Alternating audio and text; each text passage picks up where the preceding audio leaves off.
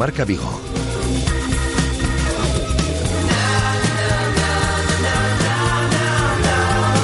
Rafa Valero. Hola, ¿qué tal estáis? Eh, muy buenas tardes. Eh, es la una de la mediodía y os saludamos desde el 87.5 de la FM, desde el 87.5, desde Radio Marca Vigo y a través de radiomarcavigo.com y de la aplicación de Radio Marca Vigo para todo el mundo. Tenemos a esta hora del mediodía 18 grados de temperatura, luz el sol con alguna nubecilla en la ciudad de Vigo y esa va a ser una constante durante toda la jornada del día de hoy, por cierto, con casi un 94% de humedad. Mañana sol y sol y nubes durante, bueno, prácticamente toda la semana. Parece que no meteorológico. Eh, tenemos por delante una semana eh, marcada por eh, la bondad en lo meteorológico.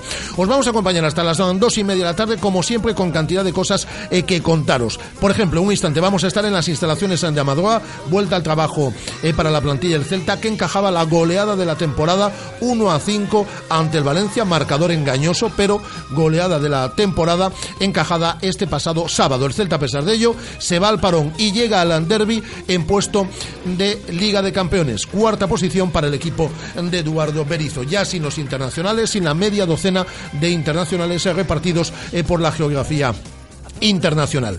Os eh, vamos a contar lo que ha sucedido en ese entrenamiento y vamos a escuchar en unos instantes en directo la rueda de prensa de Andreu Fontasa programada para dentro de unos minutos en ese mismo escenario. Recuperaremos la entrevista que le realizábamos a Iago Aspas en nuestro tiempo de marcador en el Radio Marca en la tarde del pasado sábado. Escucharemos sonidos de Eduardo Berizo a la conclusión también de ese partido. Y como todos los lunes pondremos la lupa a toda la actualidad del Celta con Javier Mate, el director deportivo y director general del eh, Coruso, que viene además de conseguir una goleada espectacular en el día de ayer. También la crónica eh, particular y peculiar de Rubén de Marina, el replicante, eh, como todos como todos los lunes en esta sintonía de Radio Marca Vigo y nuestro tiempo de tertulia en celeste en el día de hoy desde Vigo con Miguel Román y con el speaker de Baleidos y compañero periodista David Lorenzo. En torno a las 2 de la tarde visitan este estudio, están hoy en nuestra ciudad la ganadora y el finalista del Premio Planeta 2015, Alicia Jiménez Barlet y Daniel Sánchez Arevalo, ganadora con la novela Hombres Desnudos, finalista con la novela La Isla de Alice. Dos novelas excelentes, dos eh, escritores, en el caso de Daniel Sánchez Arevalo, además cineasta, que nos van a acompañar aquí en torno a las dos de la tarde. Y resumiremos a modo de agenda todo lo que ha sucedido este fin de semana. Cantidad de cosas, unas positivas, otras negativas. Entre las positivas nos quedamos con la primera victoria del Celta de baloncesto femenino y vamos a hablar con su jugadora Laura Alonso. Y vuestra participación siempre esencial eh, para nosotros. Mensajes de voz. ¿Qué os pareció el partido del otro día? Esa ovación del público de, de Balaídos en esos diez últimos minutos a pesar de ir perdiendo por 1 a 5 esa pitada espectacular a Santimina, eh, la actuación del equipo, los goles encajados. ¿Qué os pareció en resumidas cuentas el Celta? O si queréis alguna pregunta para estos dos escritores que nos van a acompañar a las 2 de la tarde o sobre algo relacionado con el polideportivo el fin de semana, mensajes de voz en el 618-023830. 618-023830. O llamadas directas a través del 986-436838, 986-436838 y el 986 436693 986 436693 y la interactuación, eh, la interactuación a través de las redes sociales. Nuestra cuenta en Twitter, arroba Radiomarca Vigo, ahí os lo contamos todo, a través de nuestra página en Facebook, Radiomarca Vigo, y las fotitos, los vídeos y demás. Habrá que colgar hoy una foto con Alicia Jiménez Barlete y con Daniel Sánchez Arevalo, ¿no? Pues eh, nuestras fotitos, nuestros vídeos y demás, como dice Guada, a través de nuestra cuenta en Instagram de Radiomarca en Vigo. Y con todo ello, y alguna cosa más, como siempre decimos, iremos hasta las dos y media en punto de la tarde. Ahora son las 13 horas y cuatro minutos nos ponemos en marcha, comenzamos. Radio Marca, la radio que hace afición.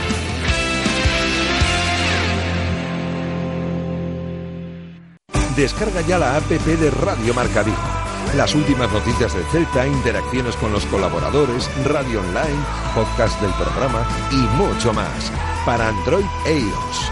Llévate la radio que hace afición a todas partes. Hay cosas que pueden esperar. Las vacaciones soñadas, un coche nuevo. Pero tu salud Tu salud no espera. Entra en tusaludnoespera.com y consulta los mejores servicios médicos. Pruebas en 24 horas, consultas en 48 y cirugías en 72. Vitas Hospital de Fátima, Vigo, 986 901 999.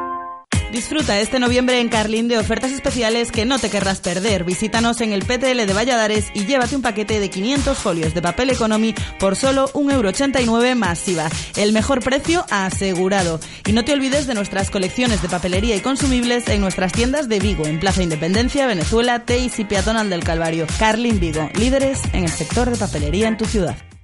¿Te gusta el pádel? iPadel es el club más grande de Galicia con 11 pistas panorámicas. Cuentan con una escuela y una gran variedad de servicios como fitness para mejorar la coordinación, masajes terapéuticos, reservas online y parking gratuito. iPadel graban tus partidos y entrenamientos para que compruebes por ti mismo cómo evolucionas. Acércate a conocer las instalaciones al Polígono Industrial Portela en Puxeiros o visita nuestra web clubipadel.com.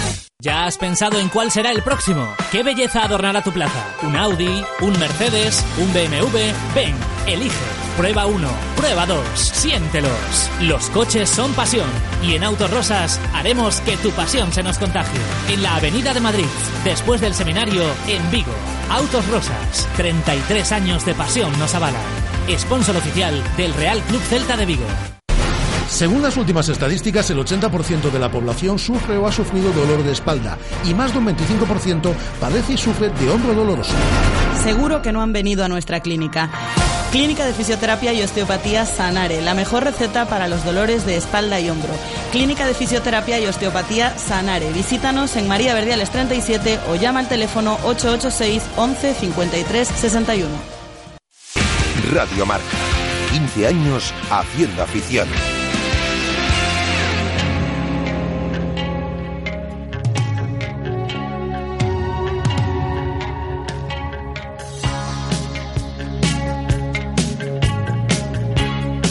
Directo Marca Vigo.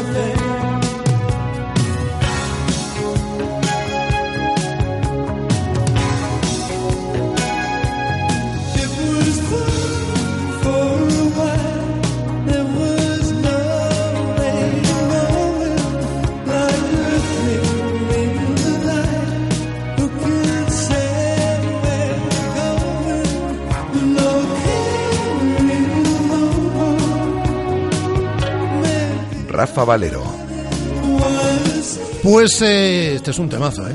De Rossi Music, el More Than This, temazo, es uno de los grandes eh, clásicos de la música. No había nacido Guada, ¿eh? Cuando esto sonaba, no había nacido, vamos, no estaba ni encargada.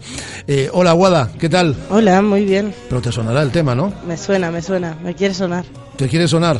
Sí, Es decir, que me no te- suena, jolín. Esto, es un clásico. Es un, cla- es un temazo, ¿eh? Es un temazo, es un temazo. Es un Yo temazo. conste que para un lunes hubiese empezado con algo más animado. Sí, con la canción de Guidetti, ¿no?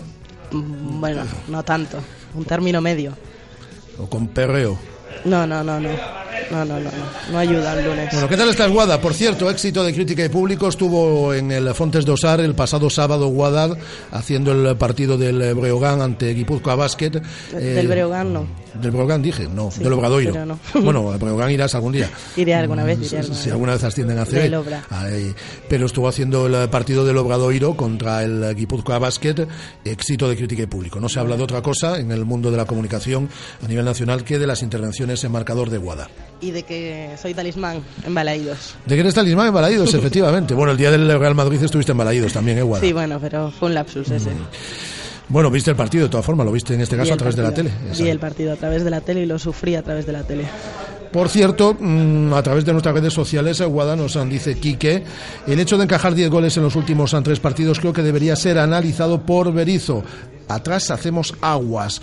Nos dice eh, Francisco Díaz, Fran, nos dice la afición el sábado de 10. La pitada mina no la aplaudo, pero eh, pudo irse elegantemente en su día. Del resto, partidazo del Tucu.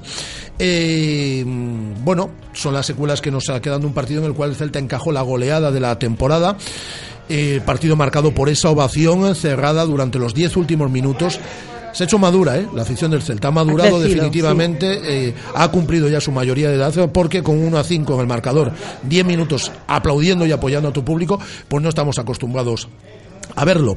También esa pitada a Santimina, que fue un, vamos, tremenda, decir, bastante superior a lo que yo por lo menos eh, eh, esperaba. Y ese 1-5 en casi cinco llegadas del Valencia y cinco, y cinco goles. Pero hay que empezar a pensar en el derby. Desde hoy piensa el Celta en ese partido, en analizar lo sucedido el pasado fin de semana. Y me imagino que por ese motivo ha saltado el equipo más tarde al terreno de juego. Habrá, hemos tenido algo de terapia, ¿no? De grupo en el vestuario. Hemos tenido charla y hemos tenido gimnasio. Esto ha hecho que se haya retrasado el salto al césped del, del equipo, pues casi, casi, casi hasta las once y media, doce de la mañana. Eh, como te decía eso, charla, gimnasio y ya sobre el césped, carrera continua para los titulares, pues como casi todos los lunes, casi todos los días después de partido, entrenamiento más duro y de mayor duración para, para los suplentes, con la baja, entrenamiento marcado por la baja de esos seis internacionales, de Nolito, de Johnny, de Guidetti, de Bas, de Orellana y de Levi Madinda, y un entrenamiento en el que ha habido presencia de canteranos, los porteros Néstor e Iván Villar, y además estaban Pape, Diego Alende y Borja Fernández, pero estos tres últimos, los jugadores de campo, se retiraban antes, no finalizaban el entrenamiento con el primer equipo porque también tuvieron partido ayer con el filial. Y como dices, media docena de internacionales que tenemos distribuidos por la geografía internacional. Así es. Eh, esperábamos, estábamos con la duda de si Nolito iba a estar hoy aquí porque se concentra mañana, pero ya como la última vez, el día de hoy lo tiene libre el gaditano. Eh, y esperando la comparecencia de Andrew Fontas, ¿no? Así es, el jugador finalizaba el entrenamiento hace apenas 10 minutos, eh, bajaba a vestuarios, pero tiene sesión de fisio, está en camilla y tenemos en principio para unos 5 o 10 minutos más esperando por él. Bueno, pues eh, si te parece lo que vamos a, ir haciendo o a ir adelantando contenidos. ¿Te parece? La mm, me parece. Te cuento una cosa más del, del Celta, de, de, esta mañana. Noticia de esta mañana, conocemos el horario de la jornada 15. A ver. Del próximo sábado 12 de diciembre será el Celta español, como decimos, sábado 12 de diciembre a las 6 y cuarto de la tarde en Balaídos, jornada 15. Bueno, no es un mal horario, si la gente quiere ir luego a las cenas ya de Navidad por esas fechas, es decir, ya mm, no es el del sábado 10 de la noche. No me parece mal el horario. ¿eh? Todos los que nos quedan hasta ahora, hasta este sábado 12 de diciembre, son sábado 10 de la noche. Sí. Bueno, 10, 10 y 5. 10 y 5, Guada. Sí, sí, 10 y 5. 10 y 5, que es lo que pide Televisión Española. Por el Hasta el próximo sábado 10, 12 de diciembre. Por el telediario y por el tiempo. Así es. Porque hay que cuadrar ahí, ya sabes, para que encaje también con el prime time y demás. Eh, bueno, pues vamos a ir escuchando cosas, ¿vale? Perfecto. Por ejemplo, a Iago Aspas en la sintonía de marcador en eh, Radio Marca en la pasada tarde del sábado hablábamos eh, con él después de esa goleada encajada ante el Valencia por un gol a cinco. Sí, creo que hemos tenido el día tonto, como dije anteriormente, el día tonto de la temporada. Sí es cierto que hemos estado en el partido, sobre todo la primera parte, pena de, de ese mejor eh, detalle del árbitro cuando íbamos 1-1 eh, y se iba solo el Tucu contra el portero. Si hubiera dejado seguir, nos poníamos 2-1 por delante o, creo que era una tarjeta roja, pero bueno, eh, no quiero tampoco acompañar el, el, trabajo que ha hecho el árbitro, que pienso que ha estado bien, y sino también el, en la efectividad del Valencia, que ha tirado 5 o 6 tiros y ha metido 5 goles. El público de 10. Sí, eh, darle las gracias también desde aquí. Ha estado pues, eh, a la altura como lo estuvo contra el Barcelona ganando 4-1. Ha sabido reconocer el, el trabajo que hacemos eh, todos los días también en el partido, aunque no hayamos tenido el día. Ya para finalizar, Yago, ¿esto va a afectar a la plantilla de cara al derby? Me imagino que no, ¿no? No, nosotros eh, ahora que toca descansar y pensar en, el entrenamiento ya del lunes y empezar a preparar el partido del derby. Gracias, Iago. Gracias a vosotros. Iago Aspas en la sintonía de marcador en el Radio Marca y en sala de prensa, Eduardo Berizo realizaba el siguiente análisis del partido. Bueno, un partido donde recibimos más castigo, me parece, que el que debíamos. Hubo momentos del partido que fueron claves. El fin de la primera parte y el inicio de la segunda marcaron pusieron al Valencia con una distancia en el marcador, luego se hizo todo muy cuesta arriba, tuvimos opciones de meternos en el partido con un 2-3 que hubiese sido muy bueno en el minuto 7 la segunda parte, pero evidentemente cada vez que pudieron nos castigaron con goles, fueron muy certeros. El equipo empujó, se brindó, se sacrificó, eh, la actitud fue al frente. Eh, a veces las cosas no te salen. Enfrentamos un muy buen equipo que facturó cada error que tuvimos con goles. Eh, en eso han sido determinantes y, directos. Y bueno, una derrota que nos tiene que hacer crecer. Eh, siempre se rescatan cosas y hoy me parece que el partido nos deja el sinsabor de, de un marcador abultado, pero seguramente nos enseñará cómo. El análisis de Eduardo Berizo, la conclusión del partido, hemos escuchado también a Yaguaspas y Pablo Alonso a través de nuestra cuenta en Twitter que nos dice vaya vergüenza de arbitraje, más eh, comentarios que vamos recibiendo. Y vamos a poner la lupa, eh, esperando la comparecencia, en este caso, de... Mm, Andrés Fontas, en sala de prensa, vamos a poner la lupa a la actualidad del Celta, como todos los lunes, de la mano de Javier Mate. Hola Javi, ¿qué tal? Muy buenas tardes. Hola, ¿qué tal? Buenas tardes, Rafa, ¿cómo estáis? Estupendamente. Oye, enhorabuena, ¿eh? 5-0 no es fácil. En ninguna categoría, eh, ayer el Coruso se enfrentaba al Guijuelo y en estas dos últimas semanas nos ha vuelto a dejar el eh, tu equipo, el equipo que entrena además a Rafa Saez, con Rafa Saez vamos a hablar en el, en el día de mañana, unas sensaciones óptimas, ¿no? Después de ese mesecillo ahí un poco, un poco raro. Me parece que hemos superado un poco la, la primera crisis que se desató ahí con la pérdida de dos partidos y la verdad que ahora estamos jugando muy bien. Ayer hicimos un gran partido y bueno, la gente que, que acudió a una tarde buenísima, pues la verdad que salió contenta porque el equipo fue capaz de, de ser muy eficaz y de hacer las cosas bien. La verdad que estamos muy contentos y a ver si poco a poco, si seguimos así, porque nunca se sabe, pues eh, hasta nos dejan soñar un poco, que nunca es hay que perderlo de, vista, siempre hay que, hay que ser ambiciosos y, poder soñar, a ver si podemos soñar un poco. Por supuesto que sí, es decir, pinta muy bien el Coruso ¿eh? de esta temporada, independientemente de ese mesecillo en el que se sumó solo un punto, las sensaciones que da del equipo son, son muy buenas. Cinco goles marcó el Coruso y cinco goles encajó el Celta. En este caso, no se corresponde muy mucho, eh, Javi, con lo que vimos sobre el terreno de juego, su marcador, a mi entender, excesivamente abultado, porque prácticamente son los cinco disparos a puerta del Valencia ¿eh? en los 90 minutos. Sí, es evidente que alguien que no ve el partido, ve el resultado y el análisis es, es tremendo. Dice, bueno, vaya, vaya, vaya toque de atención, vaya meneo.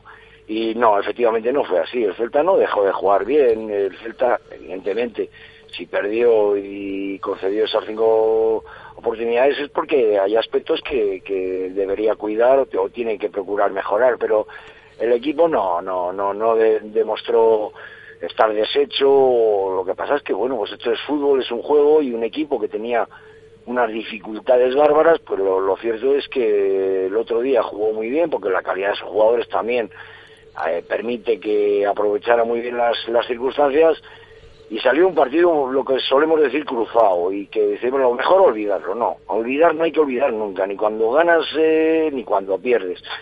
Pero lo que sí que es cierto es que habrá que pasar página y ir pensando en el futuro. Lo que pasa es que Claro, ahora tenemos aquí 15 días de parón y nos deja ese mal sabor de boca, ¿no? Eh, no es la mejor forma, obviamente, de irse a un parón en puertas de un derby. También es cierto que si queremos ver la, la, botella medio llena, Javi, el Celta se va al parón y llega al derby en el cuarto puesto, en el puesto de Liga de Campeones, y cuando ya se han agotado 11 jornadas, ¿eh? No, no, el balance es, es positivo, por eso mm, hay que relativizar todo, pero el balance lo hubiésemos firmado absolutamente todos, pero no solamente ya por la cuarta posición que tú dices, que es verdad, sino también un poquito por las sensaciones en general. ¿no? no podemos acordarnos solamente del último partido, hay que acordarse también de, de, de, Barcelona, de Villarreal, de, Sevilla, de equipos que ya le vimos ayer el Sevilla lo que es capaz de hacer en el Sánchez Pizjuán, ¿no? Y, y nosotros, eh, la verdad, hicimos un grandes partidos, entonces el análisis es muy bueno. Eh, lo único, pues eso, decir, bueno, estemos, eh, es un equipo que encaja algunos goles y a lo mejor yo creo que no debemos perder nuestra esencia, porque si probablemente metemos muchas obligaciones defensivas a más jugadores, a lo mejor no tenemos esa frescura en ataque y el público está muy agradecido y además nos encanta que todo el mundo nos valore, a lo mejor perdíamos mucho, pero sí es verdad que tenemos que tener un poco cuidado porque mm, hay equipos que en determinados días que teniendo de media ocasión te hacen un gol, ¿no? Y entonces a ti te va a costar mucho más y hay que procurar también eh, encontrar ese equilibrio entre, entre lo que haces y lo que, y que lo, que dejas crear al adversario. Eh, Javi, en el caso del partido del, del sábado escuchábamos a Yago Aspas, que lo entrevistábamos en Radio Marca, la conclusión del partido, en nuestro tiempo de, de marcador, decía una, una frase eh, que es fue el partido tonto de la, de, la, de la temporada. Yo creo que hay un cúmulo de, de desaciertos ¿no? el, el pasado sábado. El ataque no estuvo tan fino como, como en otras ocasiones, nos costó más. En defensa hay errores de ajuste y errores importantes, por ejemplo, cuando estamos metidos en ese en el partido, ¿no?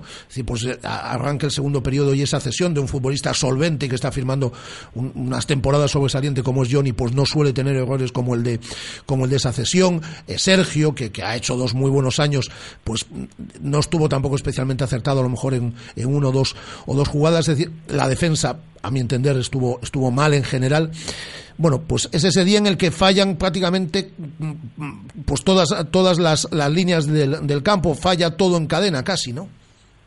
Sí, hay una disminución evidentemente de la aportación individual y por lo tanto el equipo lo se resiente. De todas maneras, yo creo que, por eso me imagino que eh, los que comentamos un poco así, aunque sea desde la lejanía, yo la lectura que saco es que mm, Dice, nos metieron un gol porque mm, cometemos un desajuste en una cesión atrás de un defensa. Ya, pero probablemente hace 10 jornadas ningún equipo nos iba a presionar. Aquí en Balaído es una jugada como esa. En cambio ahora el equipo contrario tiene un servicio de scouting que tiene analizado todo y mira, cuando se ven un poco en dificultad tienes que ir a presionar, pero claro, si se la echan atrás y te paras, vuelven a reiniciar y entonces eso no vale. Presionar es ir y condicionar.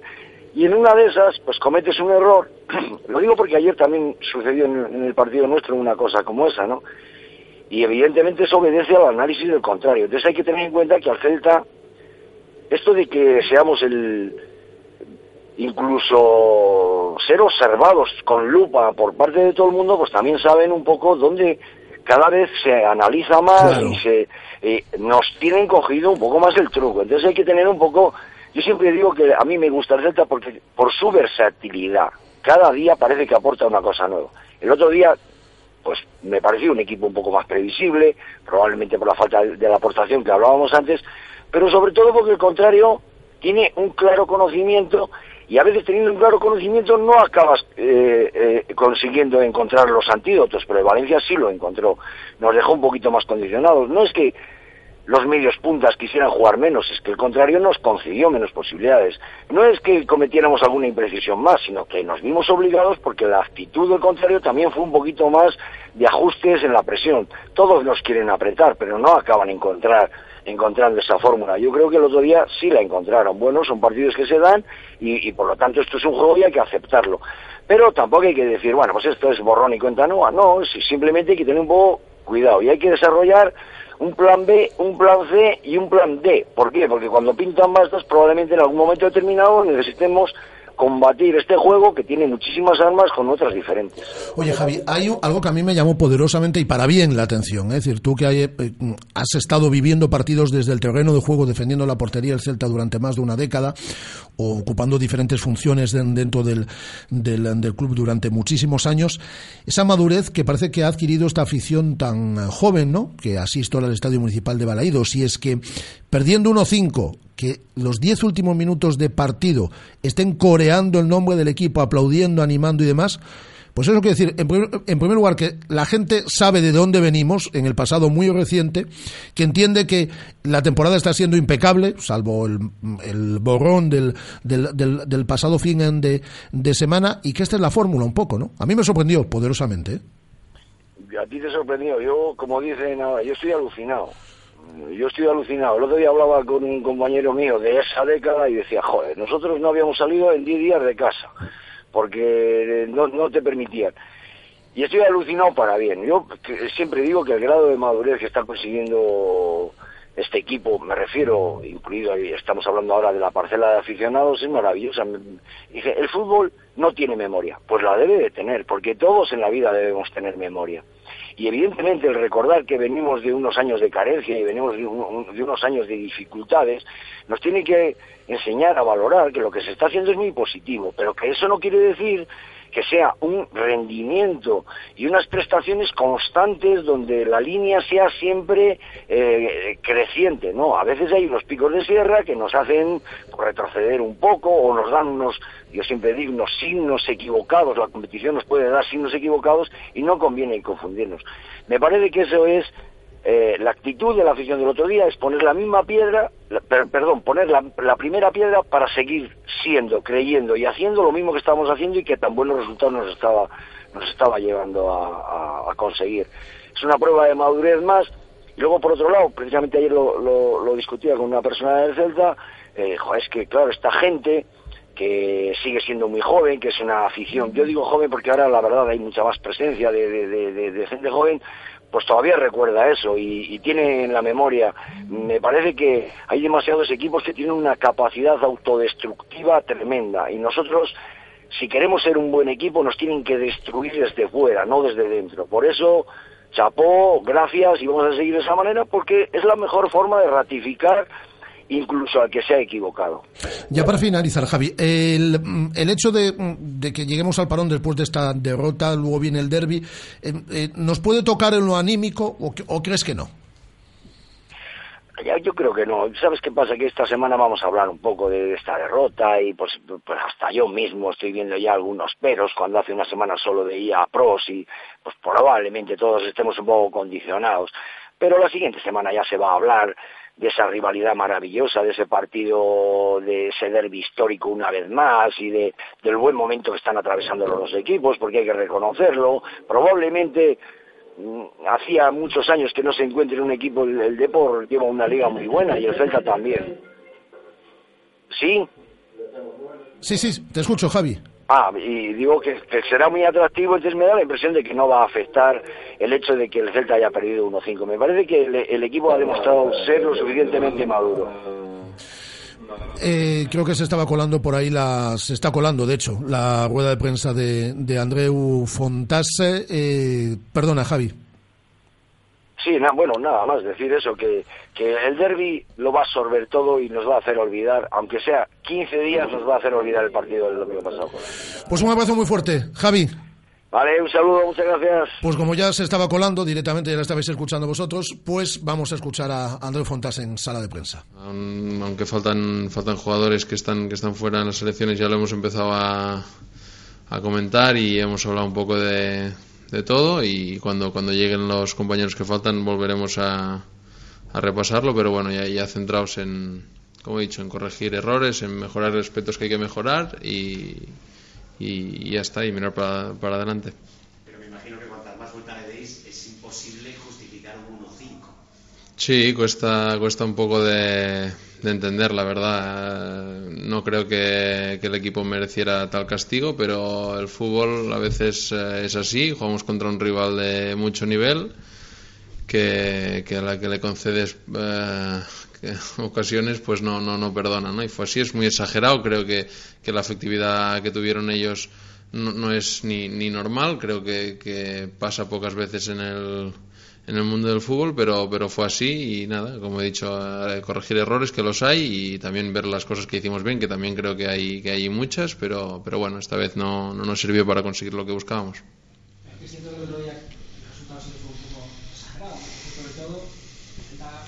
más equipos más de toda la liga, hacía 20 años, de hecho, no estas alturas. Algo sí que está fallando en, en defensa, ¿no? Por lo menos los últimos partidos, eso lo veis así.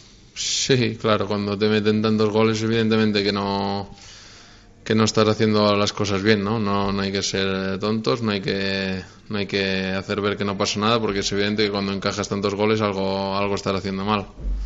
Eh, a partir de aquí, eh, bueno, creo que, como he dicho, puede, puede llegar a ser hasta, hasta anecdótico que, que, un rival que te llega cinco veces a portería te meta cinco goles. Creo que nosotros por ocasiones llegamos eh, el doble y, no, no conseguimos materializar ni, ni la mitad. pero bueno, como te he dicho, sí que, sí que es verdad que, hay errores, sí que es verdad que, tenemos cosas y aspectos a mejorar y en eso estamos, en, verlos, en, detectarlos lo primero y trabajar para, para mejorar y intentar eh, corregirlo. Lo habíamos hablado muchas veces, lo hemos dicho muchas veces, generamos muchísimo en ataque, este equipo genera muchísimo y, sabemos que, que, si conseguimos eh, mantener eh, la portería cero o conseguir que nos metan los menos goles posibles, significarán, se transformarán muchísimas veces en, victorias, o sea que hay que trabajar en, en ello.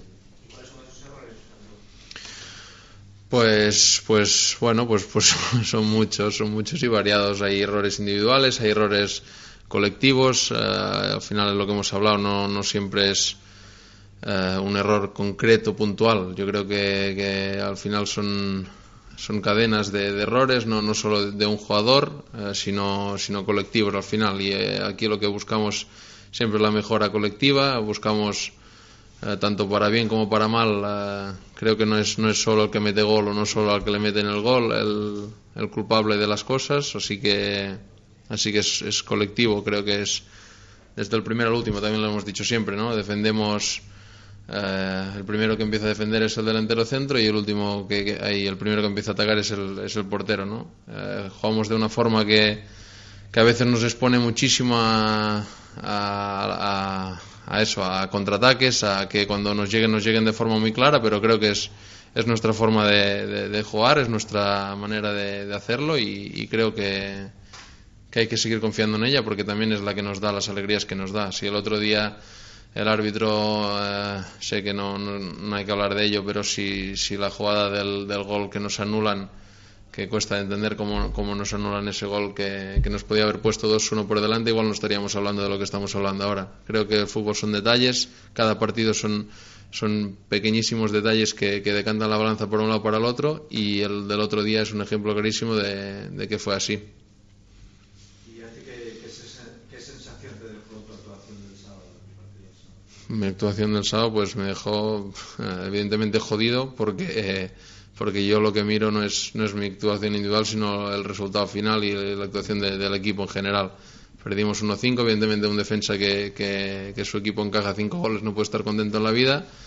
Y, nada, solo pensando en seguir trabajando, en dar mejorar eh, detalles y aspectos de, del juego, pero vamos, tranquilo con, con mi actuación, solo pensando en, en mejorar, como he dicho siempre, en, en corregir o pulir pequeños detalles y mirar hacia adelante, nada más.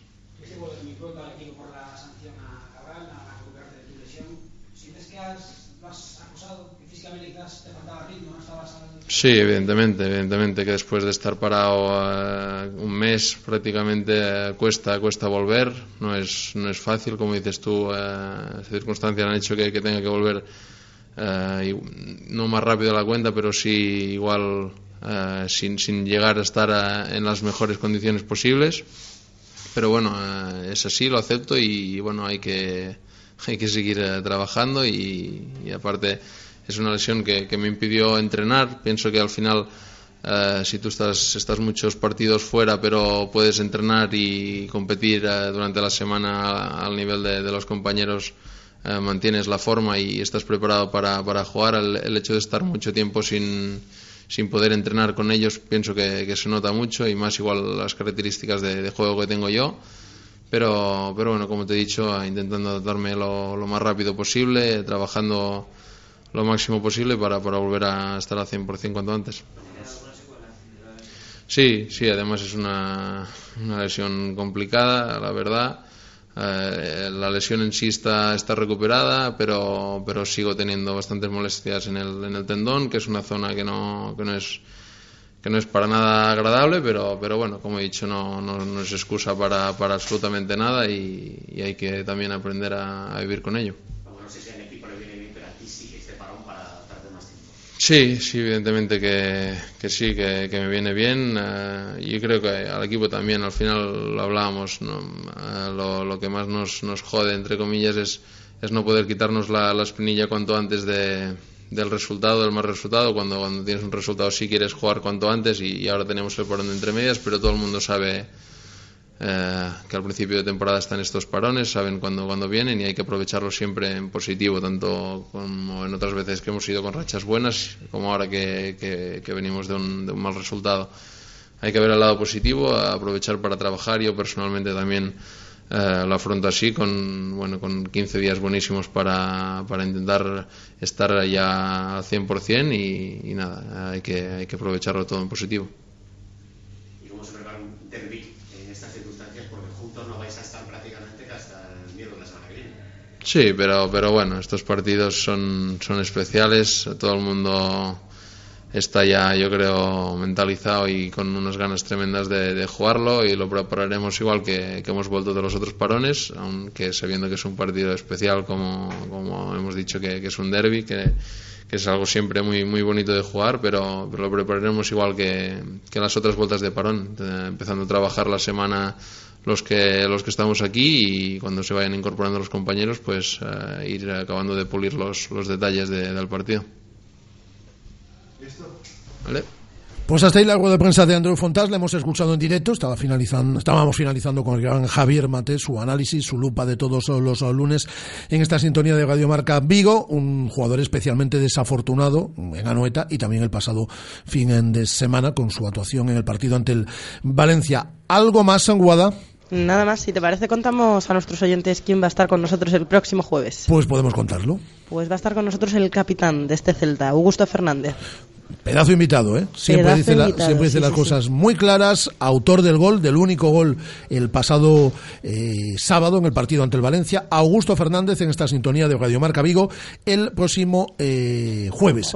Ya activaremos el hashtag pertinente porque tenemos que reunirnos para saber exactamente cuál es. Sí, porque eso lleva, horas, de, horas de reunión para desarrollar un hashtag como Pero como este. venimos a trabajar a las 6 de la mañana, pues no hay ningún, ningún problema. Tenemos muchos mensajes de oyentes, por cierto, que vamos a escuchar en un instante, pero ya eh, abandonamos ese punto informativo y te esperamos aquí, ¿vale, Guada? Perfecto. Hasta luego, Guada. Hasta ahora. Y como todos los lunes a esta hora, siempre después del análisis de Javier Mate, aunque hoy se ha metido ahí en medio porque era en directo la rueda de prensa de Andreu Fontás, la crónica, el vistazo que le echa al partido el pasado fin de semana, el replicante. Balaídos el sábado fue como aquella película de Federico Lupi y Carmen Maura que parezca un accidente. Y es que el Celta tiene esa virtud tan rara en la que jugando al límite contra cualquier rival puede pasar de arrollarte a tener una tarde donde el reloj, el césped y los despistes pueden castigarte duramente. El comienzo del partido contra el conjunto Che fue como contra el Madrid de Benítez, poca llegada e intensidad que un equipo plagado de jugadores costosos e historia saca rápidamente beneficio. Y así llegó el 0-1. Luego el Celta volvió a ser él, el equipo que invierte su tiempo en el toque rápido, acciones de velocidad que dieron con un empate que sabía bien, hasta que llegó el hombre del silbato para demostrarnos que la ley de la ventaja no la estudió o le quedó para septiembre, sacando a Daniel Bass la posibilidad de hacer valer su gol para el 2 a 1. Luego llegó la falta de parejo que de manera magistral nos mandó el descanso con la cara pintada de naranja. El comienzo de la segunda fue una inoportuna jugada de Johnny, entregando el balón al Alcácer, que de manera fantástica demostró que es uno de los delanteros de este país más listos y complicados de cubrir, el cual Fontás sufrió toda la tarde, cosa que no le pasó al Valencia, por ejemplo, con Olito, que estuvo más apagado de lo habitual de cara al marco de Mestalla.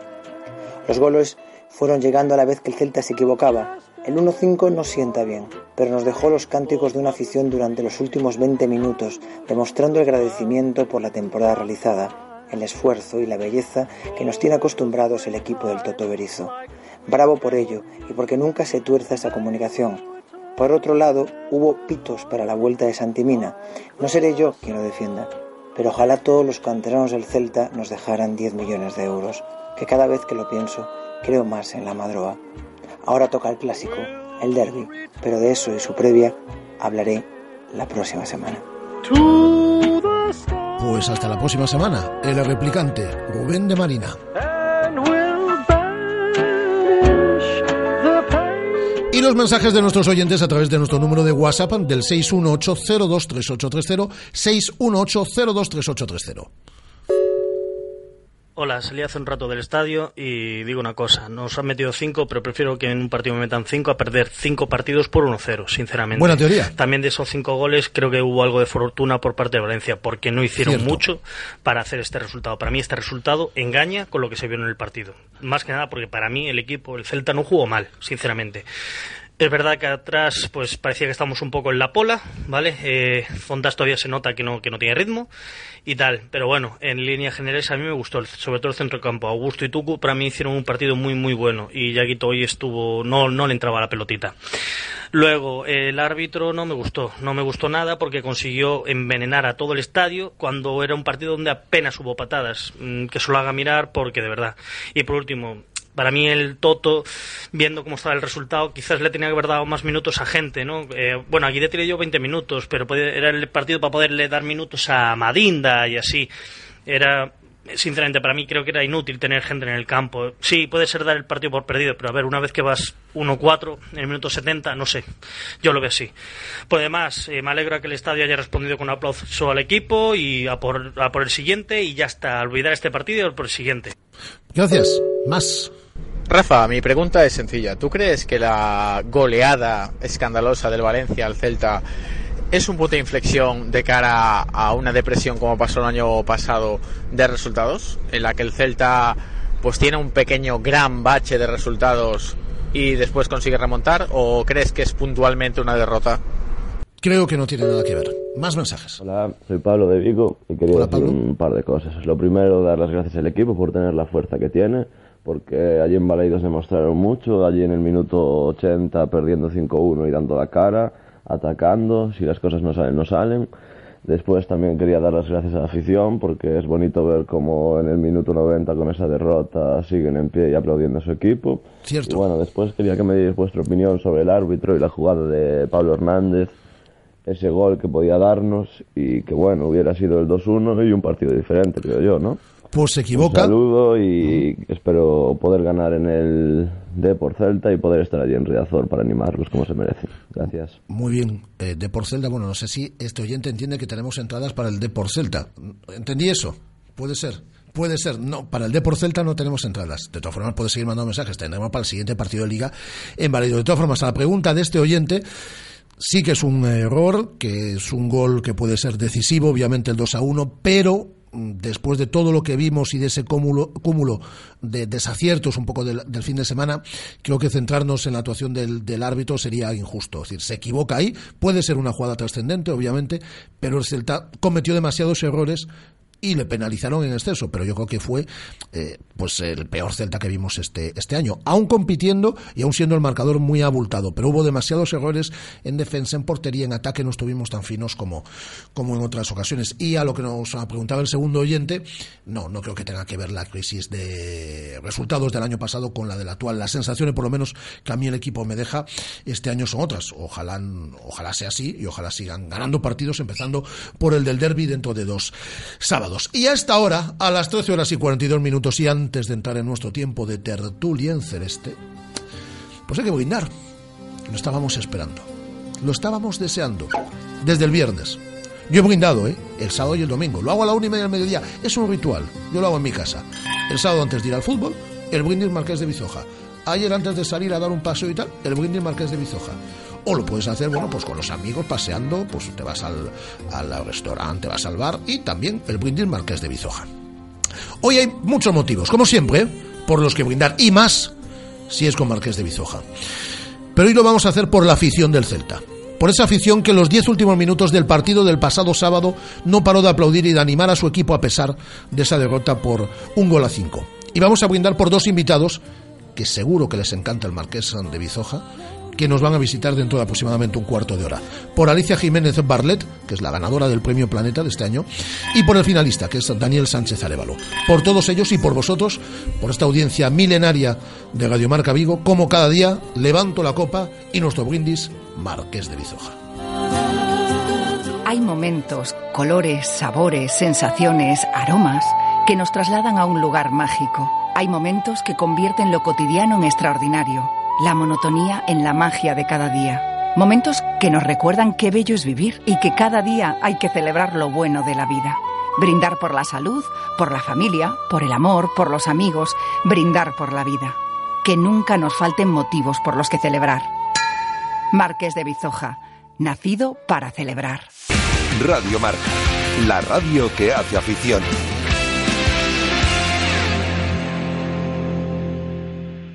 Visita ya la web de Radio Marca Vigo. Las últimas noticias del Celta, radio online, podcast del programa, colaboradores, cámara web, la mejor selección musical y mucho más. Radiomarcavigo.com. Recuerda, radiomarcavigo.com. La radio que hace afición en la web y en el 87.5 FM.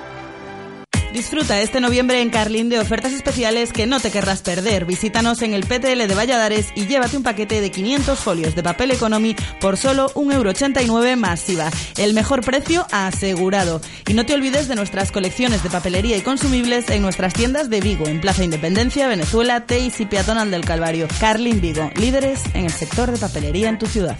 ¿Cómo me apetece un chocolate caliente? En Churrería Bretema elaboramos nuestros propios churros y patatillas.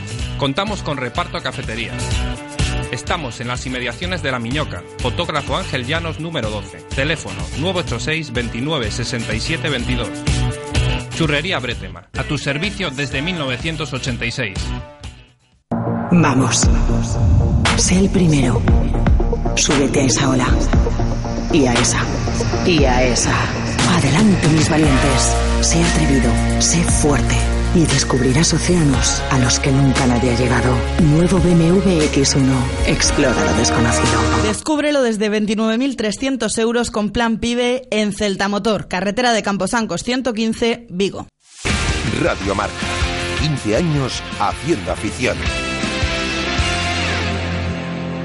Llama Pizza Móvil. A Pizza Móvil. Llama Pizza Móvil. Ven Pizza Móvil. Pizza Móvil patrocina la tertulia.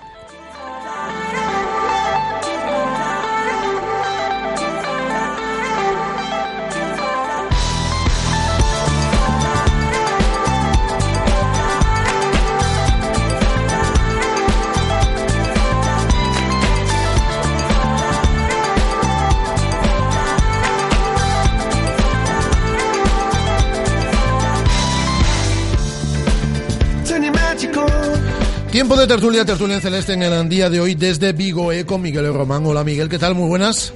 Hola, buenas tardes, Rafa. Están los amigos de Vigo E pendientes las 24 horas del día. Todo lo que pasa, tú andas en su página web, en su cuenta de Twitter, pa, y ahí lo tienen colgado ya al momento. Antes de que pa- muchas veces antes de que pase la noticia ya la cuelgan ellos. Sí, sí, sí. Y David Lorenzo, speaker en Balaídos, compañero periodista. Hola David, ¿qué tal? Muy buenas tardes. Hola, ¿qué tal, Rafa? el otro Hola, día, Miguel. al final, lo que hablábamos cuando dijiste Santimina, no te dejaban seguir, ¿eh? Joder, hubo ahí un estruendo. Pero bueno, hubo, al principio en las alineaciones yo percibí eh, mi división de opiniones y me pareció que ya luego cuando saltó al campo sí que hubo un poquito más de pitos que, que de aplausos. Un poquito bastante más, un poquito bastante más. Eh, pero bueno, Santimina es jugador del Valencia y eso ya no es motivo de análisis, salvo, bueno, motivo de análisis, lo que os dé la gana. Aquí ya sabéis que podéis decir lo que queráis y opinar de lo que os dé la gana. Pero, por ejemplo, decía Iago Aspas que fue el partido tonto de la temporada. ¿Estáis de acuerdo con él? Bueno, yo creo que partimos todos de la base de que el marcador es abultado, de que el Celta no mereció tanto castigo, pero también es cierto que es un partido con un cúmulo de desaciertos, ¿no? No estuvimos tan frescos en ataque, estuvimos mal en defensa, prácticamente los cinco disparos a puerta acabaron en gol, ¿no? Pero eh, ¿entendéis eso que es el partido tonto de la temporada, como decía Iago, y, poco más, que tampoco tenemos que darle muchas más vueltas? Yo creo que sí, aunque es un análisis muy simple, yo creo que está bastante acertado, porque no hay ninguna explicación para lo que pasó, una explicación que vaya más allá de los de los fallos puntuales que se cometieron. Eh, como dices, el marcador muy abultado eh, y, y el Celta no estuvo bien en defensa. Pero bueno, el 1-5 es engañoso y no debe no, no debemos hacer eh, grandes análisis a partir de este resultado porque porque creo que no marca ninguna tendencia de lo que de lo que está haciendo el Celta. Simplemente es eso pues un día tonto con muchos fallos en defensa y no hay que darle más vueltas. Yo creo que no eh, que, que, que, que este resultado más que más que la derrota en sí no no, no debemos darle mayor importancia a que a que pues un 1-5 Sí, la verdad es que sería hacer incluso sangre de manera innecesaria, ¿no? Tampoco eh, hay que sacar excesivas conclusiones y que esto puede mejorar, eh, bueno, hay que ver el tema defensivo un poco, ¿no? Porque no solo que en este partido nos han marcado cinco goles, sino que pues, en, en, los últimos se han encajado de más. Eh, y, y, es que la efectividad que tuvo el Valencia, pues pocas veces la va a tener. Eh, no sé, creo que marcó casi el 100% de efectividad de los tiros que fueron entre los tres palos. Eh, aparte, pues por ejemplo, el, el 1-2 llega con un golazo de falta que a mí me parece imparable.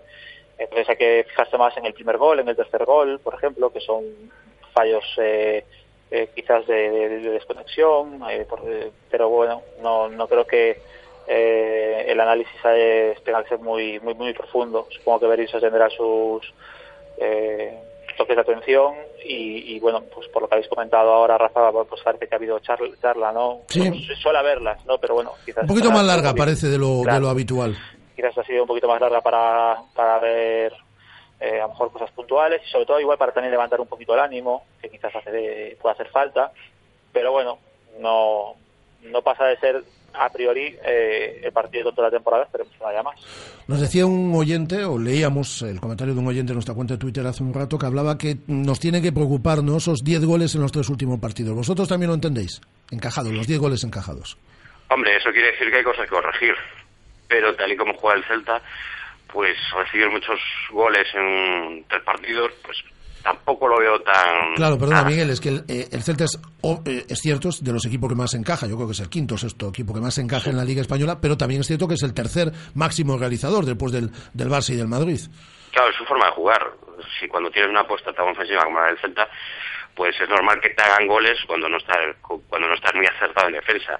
Eh, yo creo que no debe ser muy preocupante. Sí que hay que corregir errores, está claro. Eh, no te pueden meter cinco goles entre los partidos, pero creo que no no es un problema grave. Simplemente son cosas es cuestión de ajustar de ajustar algunas cosas. Eh, por ejemplo eh, una cosa que me preocupa un poquito sí es eh, la, la, la, la banda de, de, Johnny en defensa bueno la banda de Johnny de Nolito pues eh, última, en los últimos partidos se ve que hay un pequeño hueco ahí y yo creo que no es culpa de Johnny sino más bien culpa de Nolito que, se, que en los últimos partidos no ha estado, no ha estado tan intenso como, como, como si estuvo en los primeros de temporada y eso sí que puede generar problemas porque la forma de jugar del Celta exige de solidaridad de todos los jugadores, de intensidad, de atención y cuando falla, aunque solo, solo sea una pieza, pues ahí se empieza a desmoronar un poco el equipo en defensa.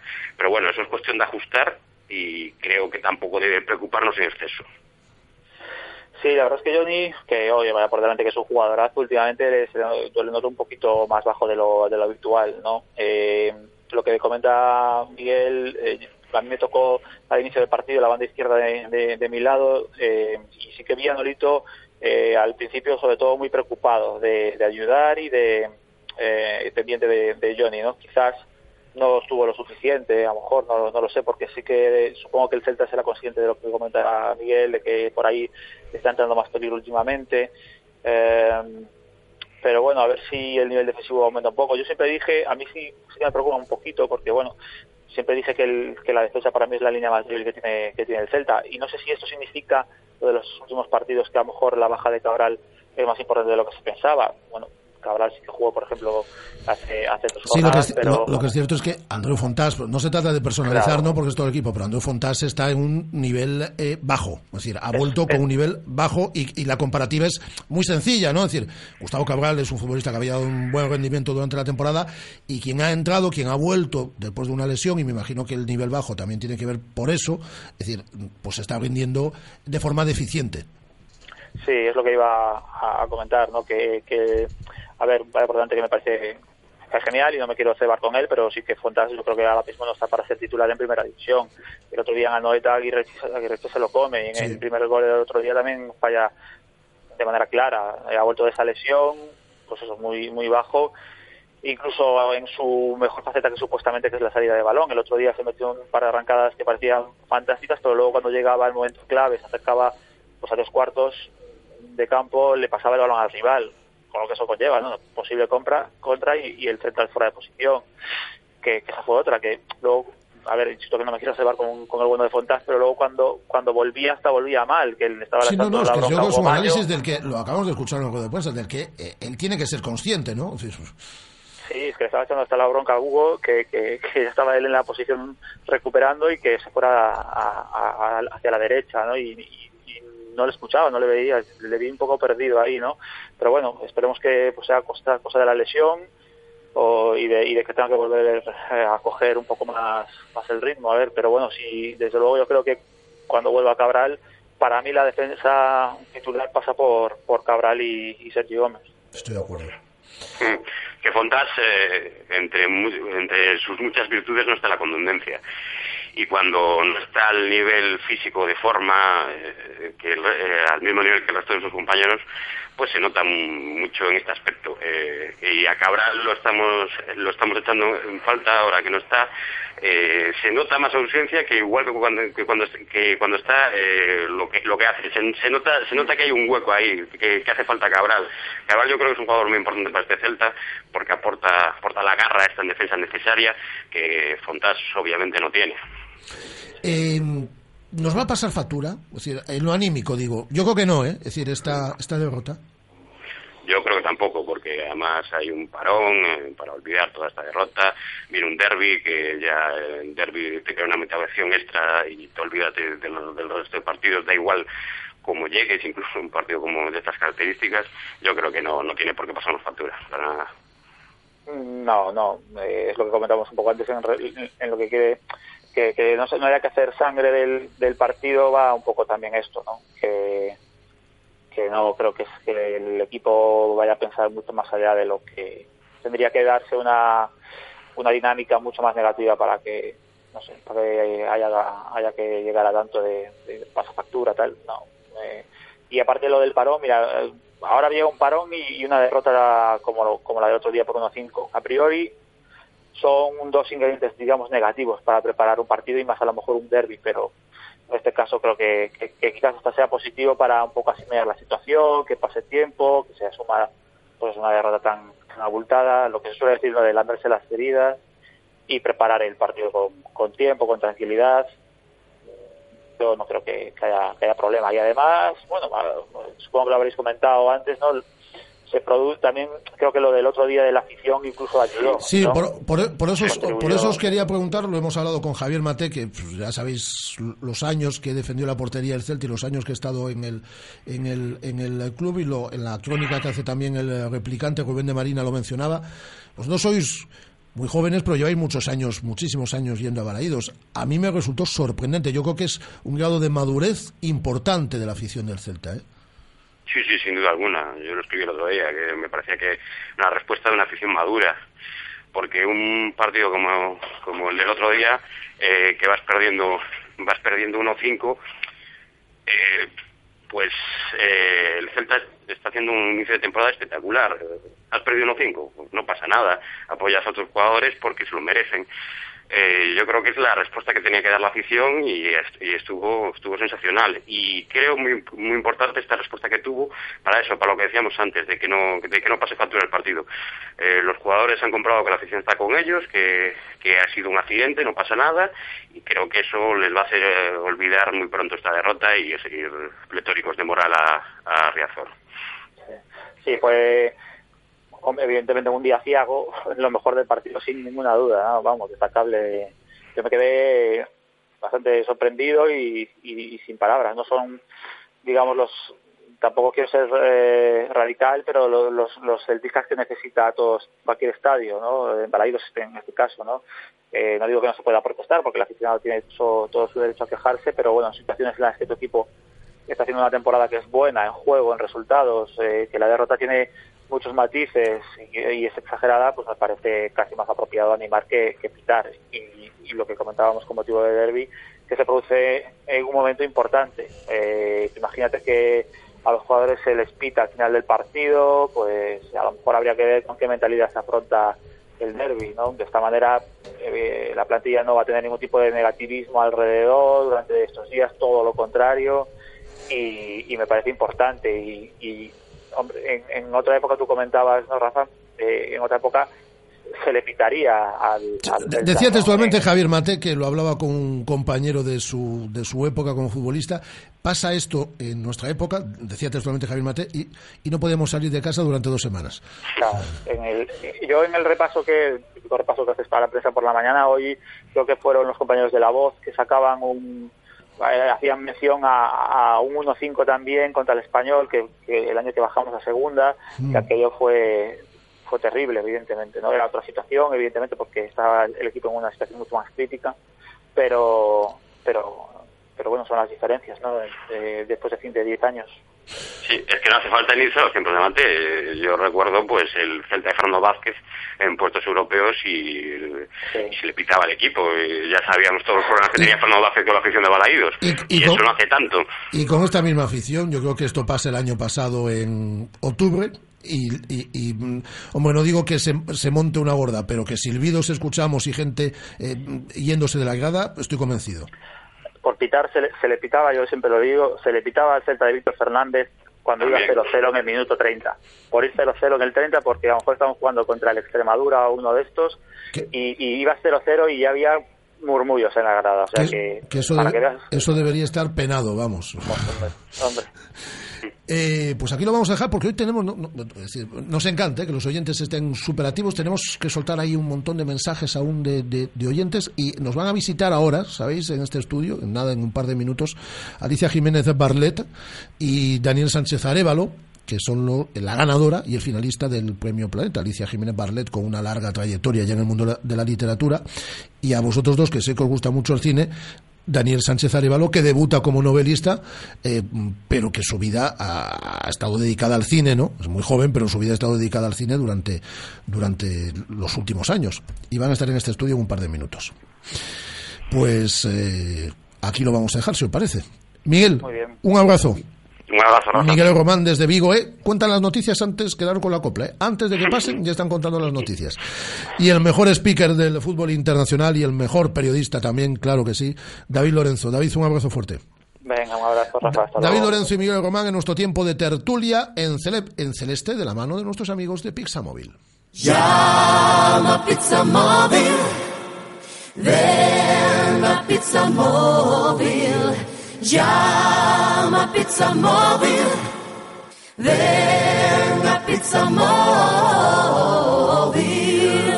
Pizza Móvil ha patrocinado la tertulia. A través de nuestra cuenta en Twitter dice Guidetti titular, se pronuncia ya ¿eh? a través de su cuenta en Twitter, Johnny no es la primera vez que la lía y también hay que decirlo, y Sergio también pudo hacer mal, pues ya lo hemos dicho, que Johnny se ha equivocado en alguna ocasión y que Sergio se equivocó el otro día, ya lo hemos dicho.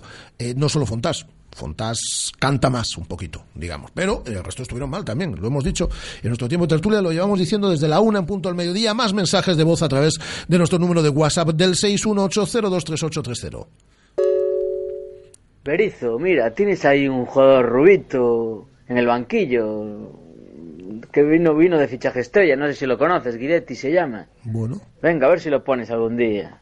vale, se lo, se lo trasladamos a Berizo. Hola, buenos días. Me llamo Buenos días. César y nada, para comentar un poco lo que pasó el sábado. Pues en principio que se hizo más que nunca palpable la realidad de que no somos ocultismo, animando sin cesar incluso en los peores momentos. También comentar lo de los árbitros, que es una causa perdida y tenemos un estigma hacia ellos porque yo no recuerdo nunca ninguna actuación que nos haya ni siquiera beneficiado, siempre todo lo contrario. Eh, tercero, el que haya intentado ver un resumen del partido en cualquier cadena imposible y en la televisión de todos los gallegos, bueno, de todos los gallegos de padrón hacia arriba cero, solo existió el gol y una jugadita aislada, es increíble, imperdonable. Pienso que de seguir en esta línea, nada más que el, el equipo nos puede dar alegrías y para cuando no nos las pueda dar, pues ahí estamos nosotros para seguir animando. Contra todo y contra todos, siempre Celta. Ahí está. Ahí está, digo que es decir, la afición estuvo de 10. Bueno, vamos a hablar de deporte en la parte final otra vez, ¿no? porque tenemos toda la actualidad polideportiva. Pero ya están en este estudio Alicia Jiménez en Barlet, Daniel Sánchez Arevalo, ganadora finalista del Premio Planeta 2015. Con ellos vamos a vuelta de publicidad. 1403, la radio en directo, Radio Marca Vigo. Radio Marca, la radio que hace afición.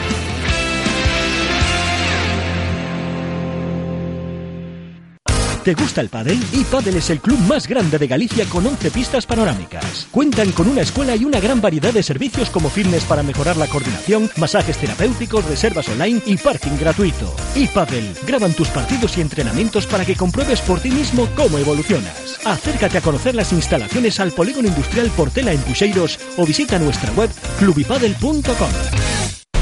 Según las últimas estadísticas, el 80% de la población sufre o ha sufrido dolor de espalda y más de un 25% padece y sufre de hombro doloroso. Seguro que no han venido a nuestra clínica. Clínica de Fisioterapia y Osteopatía Sanare, la mejor receta para los dolores de espalda y hombro.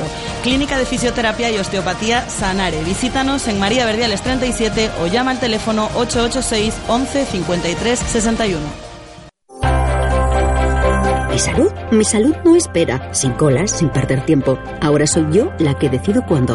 Pruebas en 24 horas, consultas en 48 y cirugías en 72. Los mejores servicios médicos en tusaludnoespera.com. Vitas, Hospital de Fátima, Vigo. 986-901-999. Yo elijo salud. ¿Y tú? ¿Sigues esperando? Hay momentos, colores, sabores, sensaciones, aromas que nos trasladan a un lugar mágico. Hay momentos que convierten lo cotidiano en extraordinario, la monotonía en la magia de cada día. Momentos que nos recuerdan qué bello es vivir y que cada día hay que celebrar lo bueno de la vida. Brindar por la salud, por la familia, por el amor, por los amigos, brindar por la vida. Que nunca nos falten motivos por los que celebrar. Marqués de Bizoja, nacido para celebrar. ¿Ya has pensado en cuál será el próximo? ¿Qué belleza adornará tu plaza? ¿Un Audi? ¿Un Mercedes? ¿Un BMW? Ven, elige. Prueba uno, prueba dos, siéntelos. Los coches son pasión y en Autos Rosas haremos que tu pasión se nos contagie. En la Avenida de Madrid, después del seminario en Vigo. Autos Rosas, 33 años de pasión nos avalan. Sponsor oficial del Real Club Celta de Vigo. Radio Marca. 15 años haciendo afición.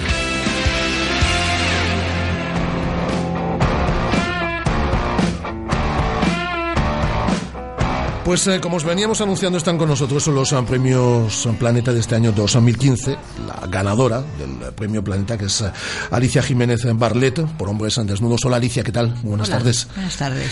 Y eh, Daniel Sánchez Arevalo por finalista, en este caso por La Isla de Alice. Hola, ¿qué tal Daniel? Hola, Buenas ¿qué tal? Eh, esta tarde estarán a las seis y media en el corte inglés de nuestra ciudad firmando ejemplares a partir de las eh, seis y media y hasta las siete y media aproximadamente. Y a partir de las ocho de la tarde estarán en el, en el Club Faro. Eh, también, además, tendré el, tremendo honor de, de presentar y entrevistarlos también públicamente. Ante esperemos un aforo repleto de personas que se hayan acercado ya a estas dos novelas. Bueno, yo creo que a la hora de. De presentar a las dos personas que me acompañan aquí a la izquierda y a la derecha, pues prácticamente todos nuestros oyentes eh, conocen de quién estamos hablando. En el caso de Alicia Jiménez en Barlet, una persona con una trayectoria larga en el mundo de la literatura, eh, muchos habréis leído sus novelas de Petra Delicado, ¿no? A través del mundo de la novela policíaca, ha ganado innumerables premios no solo en España, sino en el extranjero, porque su literatura además ha traspasado eh, fronteras. Un premio, por ejemplo, referente como es el Nadal, lo ganó en el, en el, año, en el año 2011. En el caso de Daniel Sánchez Arevalo lo conocemos a través del, del mundo del cine. Eh, que no recuerda porque además era su debut y fue a lo grande con Goyas y multipremiada, es decir, ese azul oscuro casi negro, eh, mm, películas como Gordas, como Primos, la, la, gran familia española, y es su primera incursión en el mundo de la, de la literatura y es, y es el finalista. Eh, en primer lugar, yo lo que os quería eh, preguntar es si habéis, no voy a ser nada original, ya os lo he dicho, es tremendamente complicado entrevistar a los planetas, que lo sepáis, porque hay un exceso de información, es decir, a lo largo de toda la semana pasada eh, leer, entrevistar vuestras, escucharos, veros. Eh, entonces, todo el mundo ya sabe eh, mucho, pero escuchaba la semana pasada que estabais leyendo cada uno la novela del otro. No sé si la habéis acabado, si habéis avanzado a lo largo de estos, de estos días. Alicia. Yo he avanzado, pero no acabado, porque el fin de semana ha sido muy corto, pero he avanzado bastante, unas 60 páginas más. ¿Te gusta? Sí. ¿Qué va a decir? Imagínate. No, oye, mira, Dani, no. Es que eres finalista por algo. Pero podría decirlo con menos convicción. Lo digo con total convicción. ¿Y tú has avanzado en la de.? Sí, sí, yo. Eh, también poco, porque. Lo primero, porque yo eh, tengo un, po un poco un déficit de atención en general, me, me, despisto mucho, entonces tengo que recluirme mucho para concentrarme y además siempre he sido un lector, yo creo que escribo más rápido de lo que leo, es curioso. Pero sí, sí, llevo, llevo 150 páginas, estoy como al final del primer acto, ya metido en el segundo casi. Son dos novelas excelentes, se lo decía antes a Alicia y a, y a, y a Dani. Eh, yo las he tenido que leer además súper rápido, ¿no? Porque decir, prácticamente esta es la primera ciudad, después de Madrid, prácticamente no, es la primera ciudad que tocáis, a partir de ahora tenéis varias semanas ¿no? de, de, de gira para presentar el, el, libro, pero esta es la primera ciudad, después de la promoción en Madrid de la semana pasada, ¿no? Sí. Uh -huh. Y la novela salió la semana, eh, la semana pasada. Voy a situar muy rápidamente, decir, porque además eh, Dani estará muy pendiente, no vamos a spoilear lo más mínimo porque la gente lo que tiene que acercarse es a la, a la lectura, pero sí, eh, así como si fuesen 140 caracteres, ¿no? como si se tratase de, de, un tuit. En, en, Hombres Desnudos estamos hablando de, de, Javier, que es un profesor, es un profesor de, de literatura, como tantas personas en este eh, país eh, se queda en paro y la vida le lleva pues a algo que él nunca se había imaginado ni él ni, ni, ni, ni, su entorno que es acabar trabajando en un local de striptease eh, eh, pasar a ser hombre de compañía nos toca todo ese mundo de la prostitución masculina eh, que en el mundo de la, de la literatura eh, en el mundo de la literatura en general se ha hablado mucho, se ha escrito mucho sobre, sobre prostitución femenina, pero nunca o nunca o muy poco de la, de la masculina, Alicia. Pues es lógico porque no existía. Eh, había quizá hombres eh, que se dedicaban a, hacer de gigolos, pero eso es una imagen clásica que no es la actual.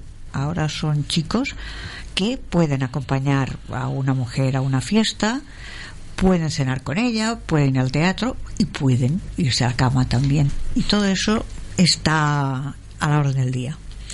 En la isla de Alice, eh, Daniel Sánchez Arevalo nos sitúa en Estados Unidos, es una novela muy americana. Además, eh, arranca cuando la protagonista, Alice, recibe una llamada, acaba de fallecer en un accidente de, de, de tráfico su, su, marido. Pero no está donde, donde debería estar en ese, en ese momento. A partir de ahí, ese, esa familia perfecta, tan americana, ¿no? Ese puzzle se, se rompe y hay que volver a montarlo de alguna, de alguna forma, ¿no? No quiero spoilear mucho más, pero bueno, Alice empieza a investigar, se ayuda de cámaras de seguridad, de sitios por los que ha ido pasando, en este caso su, su, su marido, eh, y acaba en esa isla, ¿no? En esa isla en la que a partir de ahí, bueno, pues va a investigar mucho más y ahí, hasta ahí, hasta ahí podemos leer. Eh, ¿Tenía que ser en Estados Unidos esta novela? Sí, sí, absolutamente. Yo eh, es algo que desde el principio lo tuve muy claro. Yo, quería hacer mi, mi particular retrato sobre la sociedad americana y sobre todo la clase media alta y alta alta. Eh, sobre todo y lo que esconden ¿no? detrás de esa supuesta pulcritud y perfección. Ellos están muy obsesionados con las apariencias, con la foto bonita. Tú vas a un, a un picnic, a una barbacoa y, y las familias parece que están posando más que divirtiéndose y rebozándose jugando. ¿no? Estoy hablando de ciertos estratos altos de la, de la sociedad. Y yo creo que, que mucha gente me pregunta, ¿pero por qué no transcurre en España?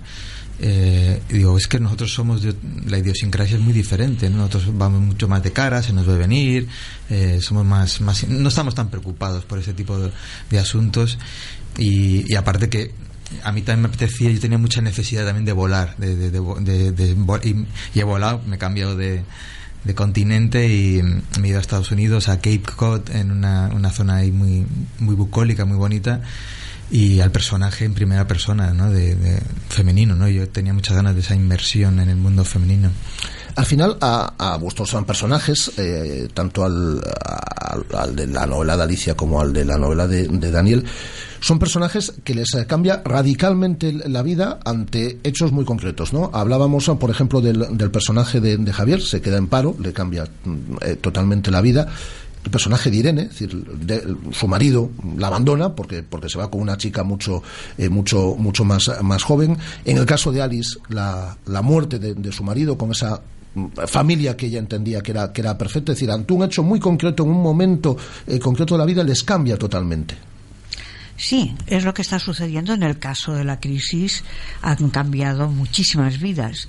Y eso, pues supongo que te obliga a replantearte muchas cosas, a volver a proyectar tu vida, a preguntarte qué quieres hacer y en muchos casos a desesperarte, porque por muy fácil que parezca devenir otra cosa, no está tan claro, no es tan fácil. Cuando uno no tiene posibilidad de crearse una nueva personalidad o un nuevo ambiente, sigue en el mismo y encima con terribles recuerdos y con una sensación de frustración importante. Y a Alice le cambia también con una llamada de teléfono en una madrugada. Sí, sí, además suficiente ya es tener que lidiar con, con la muerte de, tu marido, eh, sino encima con la sensación de que, de que a lo mejor tu relación de pareja que tú pensas que era perfecta y eh, llena de confianza, pues, pues a lo mejor es todo una mentira, ¿no? Y, y es esa y cómo se obsesiona ella en, en, descubrir de dónde venía su marido y descubrir que efectivamente había estado durante dos años yendo a una pequeñísima isla ahí en, en Cape Cod y cómo eh, qué hace a partir de entonces no o sea como, que al final yo entiendo que, que o sea, esto es un thriller y hay, hay, mucho hay mucha acción o sea, en el sentido de, de, la peripecia de ella de su investigación pero al final es también un, sobre todo es una historia de superación no de cómo cómo cada uno lidiamos con con, en mitad de esta oscuridad pues, absoluta, ¿no? Como buscamos la luz, ¿no? Y, y, al final se trata de encontrarse a sí mismo y reconfigurar lo que tú decías, ese puzzle que, que ha estallado por los aires, hay que reconfigurarlo y, probablemente la, la, imagen que hay que, que, formar es diferente a la, a la inicial, ¿no? Alicia, cuando perdemos el, el trabajo, independientemente de, de quedarnos en el paro, nos cambia internamente también mucho la vida. A Javier se la cambia, de hecho. Sí, y yo creo que por cómo ha estado configurada la sociedad, que para los hombres teóricamente el trabajo era más importante que para las mujeres, el dolor y la frustración que genera en un hombre encontrarse como un parado siendo joven debe ser más importante que para una mujer. La mujer es más práctica. Hemos sabido siempre eh, movernos de un lado a otro con cierta facilidad, cambiar el tercio. No estábamos obligadas a aquellas cosas tan absolutamente pasadas de mantener una familia. Ahora es diferente, ¿no? Pero esos tópicos pasados van trabajando el subconsciente de una persona y realmente debe ser muy duro. En el caso de la isla de Alice, con Alice vamos investigando todos, ¿eh? Sí, sí, claro, vamos muy, muy de la mano. Yo también quería hacer un, un retrato hiperrealista, en el sentido de que, que, todo lo que Alice hace para todos los pasos que da en torno a esta investigación de, del misterio, del secreto que escondía su marido, que sean algo que tú puedas hacer, que yo pueda hacer, eh, que está al alcance de la mano de todos y, y, y, fui muy muy de la mano de ella no yo digamos que estuve tan perdida como ella y en busca de, esa especie de, secreto no el, tema de los diálogos es decir eh, me parecen excelentes el, de los diálogos de, hombres desnudos. Eh, pero además de, diferentes estratos sociales no porque tenemos desde clase media gente que viene del, del lumpen también eh, eh, clase alta pero al final llega un momento en el que todos esos diálogos también no son tan diferentes no yo he tenido que hacer trampa, ya lo digo muchas veces, porque el habla de la gente está cada vez más unificada y vamos todos uh, tirando de las modas y ahora la moda pues es uh, coger el lenguaje del lumpen y adaptarlo por más pijo que seas. Entonces, mm, en una cosa escrita no se entendía bien y aunque hay concesiones, pues he tenido que mentir. Y ese recurso de los monólogos internos, ¿no? Que tiene cada personaje también. Ese me gustaba, porque es eh, en un momento concreto del diálogo ver qué está diciendo el personaje y qué piensa en realidad. Era una manera de conocer al personaje por completo. Le has dedicado dos años a esta novela, Lali. En realidad, 45. ¿Tu edad? Sí, exacto. No, eh, la idea la tengo hace más de seis años eh, lo que pasa que, que bueno, la, la, la, he cuidado mucho porque era una idea que me gustaba mucho, también es, era una idea de historia muy ambiciosa, transcurría en Estados Unidos, en, en, en, primera persona a través de una mujer. Has, has, escrito parte de esta novela en Estados Unidos, además. Sí, sí, sí. Yo he estado, aparte que yo he vivido a lo mejor en torno a cuatro años de mi vida en diferentes etapas eh, en Estados Unidos y en diferentes sitios una vez que me embarco en esta aventura, que sí he sido los dos últimos años, ha sido ya cuando me, ya me he tirado a la piscina, ¿no? he pasado, a lo mejor de, de, los dos últimos años, igual he estado seis meses en Estados Unidos y, y, de esos seis meses, igual dos o tres viajando por la, por la zona en la que, incluso escribiendo in situ, que es, la verdad es que es muy, estimula mucho, ¿no? Estar allí mismo viendo un paisaje y, y eso te, y dejar que eso te, te, te cale, ¿no? Hablamos antes del personaje Javier, el más complejo de tu novela es Irene. Sí. El que tiene más aristas. El que tiene más aristas, el, la más neurótica, la más contradictoria y la que tiene más problemas internos. Alice también la tiene en tu novela. Alice es pura contradicción. Yo creo que, que es una sensación entre, entre el, cuestionándose todo el rato todo lo que hace y, y hay una dualidad entre la necesidad de saber y el miedo a, a, enterarte, ¿no? Entonces es como esa lucha interna constante.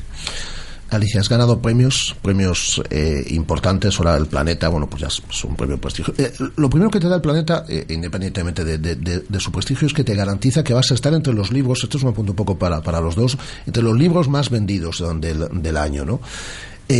a su vez que la, esto también va a acercar, a, yo me imagino, muchas personas, por ejemplo, a tu obra, ¿no? Es decir, que yo creo que es, es, algo que una persona también busca, dice, porque llevo muchos años de trayectoria, mucha gente ha leído novelas tuyas, ha leído Nadal, ha leído las nueve novelas son, ¿no? De, de Petra Delicado, sí. es decir, pero es una forma de acercar también la literatura, ¿no? Por supuesto, y como yo tengo dos registros y soy más seguida del registro negro, pues es el momento ideal para que las personas que me conocen en el negro vean qué tal es el blanco. ¿Cuánta gente te, te habrá dicho, es decir, cuando ha cogido Hombres Desnudos y te dice que es una novela de Petra Delicado, ¿no? De sí. Tú, de hecho, La Noche del Planeta, la presentadora dijo, me preguntó lo primero si era una novela negra. Y le dije que no, que para nada era una novela negra. Eh, Dani, ¿llegas a la literatura para quedarte?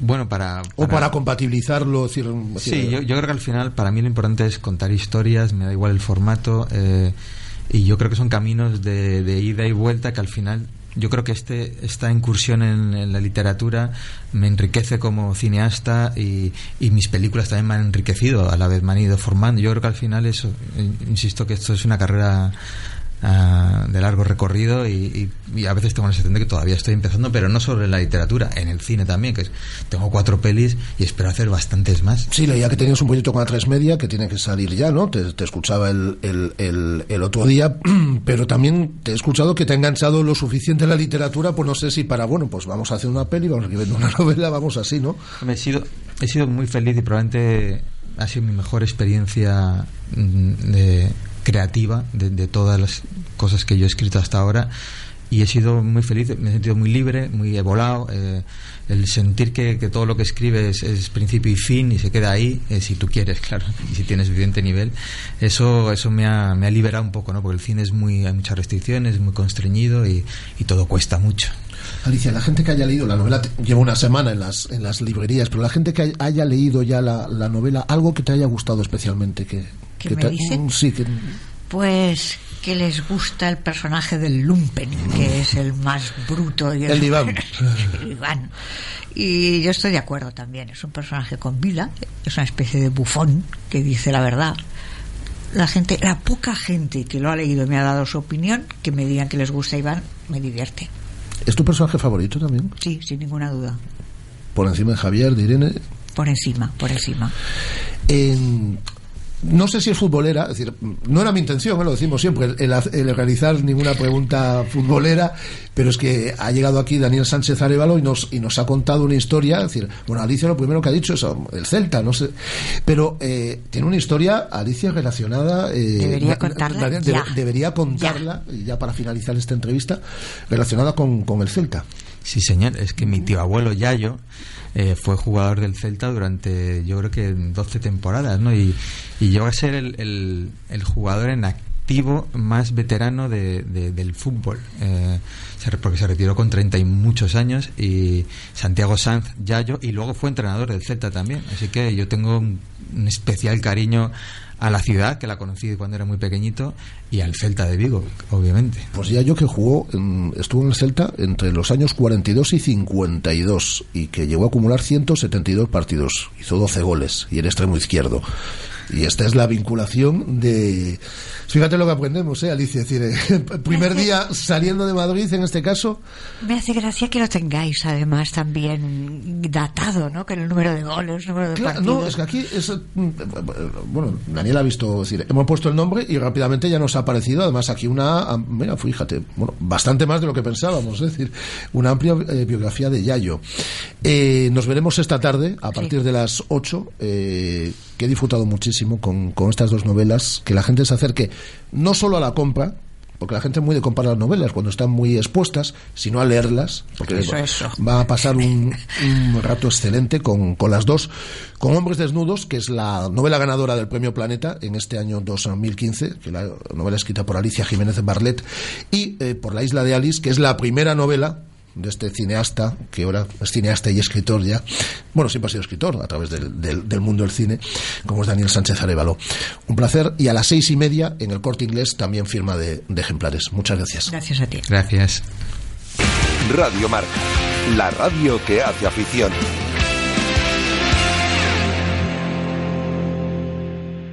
¿Cómo me apetece un chocolate caliente? En Churrería Bretema elaboramos nuestros propios churros y patatillas. Contamos con reparto a cafetería. Estamos en las inmediaciones de La Miñoca, fotógrafo Ángel Llanos número 12. Teléfono 986 29 67 22. Churrería Bretema, a tu servicio desde 1986. Radio Marca, la radio que hace afición.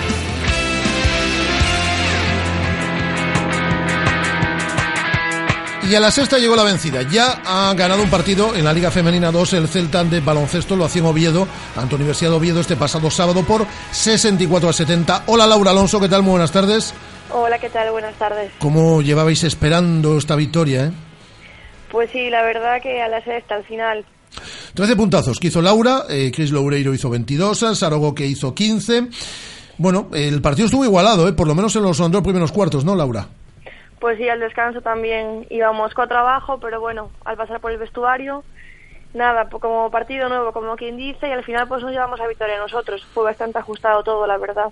Laura, esto tiene que ser un punto de inflexión ya, ¿no? Para el Celta femenino de baloncesto. Pues sí, yo creo que a partir de esta ya cogemos carrerilla y ahora todas las que vengan. Ahora todo victorias, ¿no? Pues sí, aquí ahora todas van a ser bien recibidas. Empezando por el próximo fin de semana que visita Navia el ATBA, que es el colista, este no ha ganado ningún partido hasta el momento, hay que ganarlo también, ¿eh? Sí, pero bueno, ya ves que aquí ir colista o en Ya. cabeza no quiere decir nada. Cualquier equipo puede pegar la sorpresa. De todas formas, Laura, eh, estáis eh, peleando contra los elementos, ¿no? Falta esa última incorporación aún por llegar, no, no ha llegado una jugadora que tenía que ayudar a priori. Eh, tu amiga, Marta Canella, no ha podido debutar en lo que llevamos de temporada, es decir, que estáis jugando también un poco contra los elementos, ¿no? Bueno, sí, con lo que tenemos vamos trabajando día a día y afrontando todos los partidos del fin de semana. Como tú dices, Marta, la verdad es que la echamos bastante de menos, pero bueno, lo primero es su recuperación, ella, y nada, ahora a ver si nos llega alguien para completar más el equipo. Laura, decías que no se puede fiar uno de que el Abda sea colista, eh, que puede dar la sorpresa, pero se le puede exigir, se os puede exigir ya a vosotras una victoria en Navia el próximo sábado. Deberíamos. Deberíais. Ya nosotras mismas ya nos exigimos victoria, con lo cual vosotros también podéis hacerlo. Pues lo haremos entonces. Que sigan llegando muchas eh, más. Y enhorabuena por esos eh, 13 puntazos, ¿eh? El Muchas pasado gracias. sábado. Enhorabuena, Laura. Gracias. Laura Alonso, la jugadora del Celta Baloncesto Femenino, primera victoria en la presente temporada, pero hubo más en el otro fútbol y en materia polideportiva, Guada. Así es, en la segunda división B, empezando por ahí, Lealtad Celta B 2-0, eh, caía eh, el filial. Coruso Vijuelo, Manita, de, de los de Rafa Saez 5-0, en tercera división, Barco Rápido de Bouzas 1-2, el Rápido se pone colíder, Choco Cerceda 0-1, Galicia Mugardos Alondras 0-2, ya en la Liga Juvenil División de Honor Celta Victoria remontaban eh, el equipo local 3-2, eh, resultado final, en balonmano, balonmano femenino Guardés, Jofemesa Oviedo 32-26, Vera Vera, balonmano Porriño 29-19, caían las de Abel Estevez, en baloncesto en silla de ruedas Anfib Getafe 58-75, caían los locales, el club Vigo Voleibol volvió a ganar en Superliga 2 ante el Jars Mundet 3-1, el juvenil de Teis, eh, femenino caía ante Piedra Santa Cruz 0-3, el Vigo Rugby caía también ante Uribe Aldea, 12-25. Y hablábamos la semana pasada también del derby provincial del Oribo Erizana. Se saldó finalmente con un 13-0 para las viguesas. Fútbol femenino, Fútbol segunda femenino, categoría. Sí, segunda división. El Vigués Pedro Rodríguez debutaba este fin de semana también con éxito con la camiseta de la selección española de balonmano en el torneo internacional de Polonia. Ayer se celebraba en Vigo la carrera Vigo más 11, hablábamos de ella también la pasada semana, una cita organizada por la Federación Gallega de Atletismo y el Corte Inglés. Se impusieron el lucense Manuel Hurtado y la canguesa Solange Pereira. Por cierto, felicitamos a Pablo Cuquejo, uno, uno de los aspirantes de los que ha recogido el reto Runner, que ayer corría la Vigo más 11 y la, finalizó. Sí, sí, sí. Eso fue por el entrenamiento que hicimos el jueves con él. En 59 minutos y pico, además. Eh, falta la Copa del Mundo de Florete Femenino. Eh, en ella, María Mariño fue la única de las chicas del Olivo que superó el corte del viernes. Sin embargo, no le fue igual de bien el sábado. Cayó en el cruce preliminar de los 128. Y bueno, de 128 participantes, María Mariño finalizó en la posición 112, Irene Romero en la 151 y Judith Rodríguez en la 169. No tuvimos San Balomano Liga Sobala, para Cangas San Frigoríficos San del Morrazo, ni División de Plata para Academia Otavio. ¿Y esta tarde qué, Guada?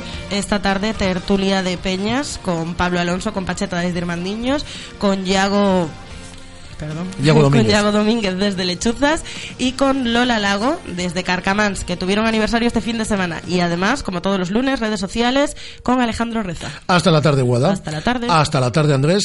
Volvemos a partir de las siete y media. Un placer. Adiós.